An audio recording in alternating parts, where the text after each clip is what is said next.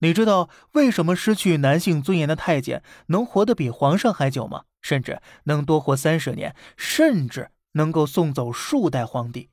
到底是太监长寿啊，还是皇帝们普遍命短？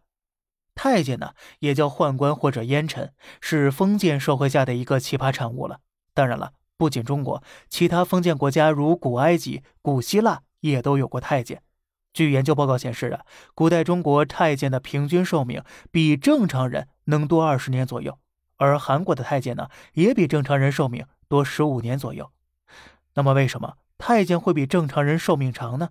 难道是老天爷给予的补偿吗？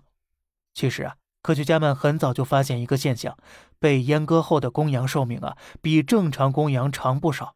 于是呢，来自美国和新西兰的科学家们联合进行了一项绵羊的阉割对比实验。他们将四百三十二只绵羊放进实验室里，阉割其中的一部分公羊，并观察变化。这结果呀，着实让人大吃一惊。阉割的公羊因为无法交配，一心只顾吃喝，所以他们的身体啊倍儿棒倍儿健康，甚至连羊毛的质量也变好了。而没被阉割的绵羊啊，明显比阉割的绵羊衰老的更快。不仅如此啊，科学家们还发现了许多哺乳动物阉割后都遵循这样的规律。那么，阉割究竟有什么科学奥秘呢？阉割后最大区别啊，就是雄性激素分泌急剧减少。而且，科学家们还注意到另一个问题：在自然界中啊，雌性普遍要比雄性寿命长，而这或许就是太监能长寿的原因之一了。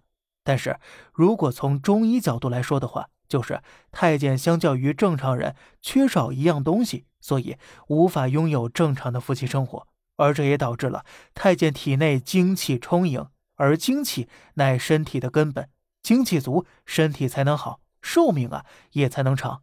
所以，男同胞们、朋友们，长寿的秘诀找到了，艰难抉择的时候也到了，你们是要长寿呢，还是要幸福呢？嗯，先说小胖我吧，除非给我一本正版的《葵花宝典》，哎，不仅能多活三十年，还能无敌于天下，否则我就不考虑了。好了，这里是小胖侃大山，每天早上七点与你分享一些这世上发生的事儿，观点来自网络，咱们下期再见，拜拜。